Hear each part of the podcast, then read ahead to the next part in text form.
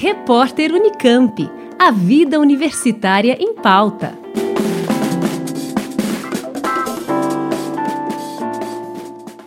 A evolução do vírus da Covid-19 e o papel da vacina viraram uma história em quadrinhos. O produto é resultado de um trabalho de conclusão de curso em Ciências Biológicas da Unesp em São José do Rio Preto, como explica Yasmin Luiza Neves Lemes Garcia. A nossa proposta sempre foi tentar tornar o conteúdo que pode ser considerado complexo pelos alunos, principalmente pelos alunos dos anos iniciais, que estão tendo os primeiros contatos com as temáticas, em um ensino mais dinâmico, mais divertido, para estimular a aprendizagem.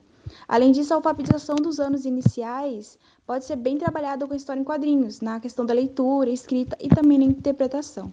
A história em quadrinhos, intitulada Covid-19 O Inimigo Invisível, desenvolve-se a partir da imprudência da personagem referente às medidas de proteção contra a Covid-19. O material traz os processos químicos e biológicos desencadeados no organismo e o desenvolvimento do vírus, como esclarece um dos autores do trabalho de conclusão de curso, Igor Neufeld. Durante as aulas na escola, alguns alunos que não pretendiam tomar a vacina passaram a querer tomá-la, depois das nossas aulas e da leitura da história em quadrinhos, que foi muito emocionante porque pudemos ver o impacto que tivemos e a relevância do nosso trabalho.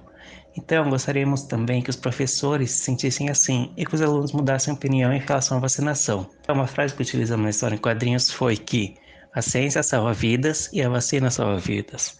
A HQ foi utilizada recentemente em sala de aula na Escola Estadual Professora Leonor da Silva Carramona.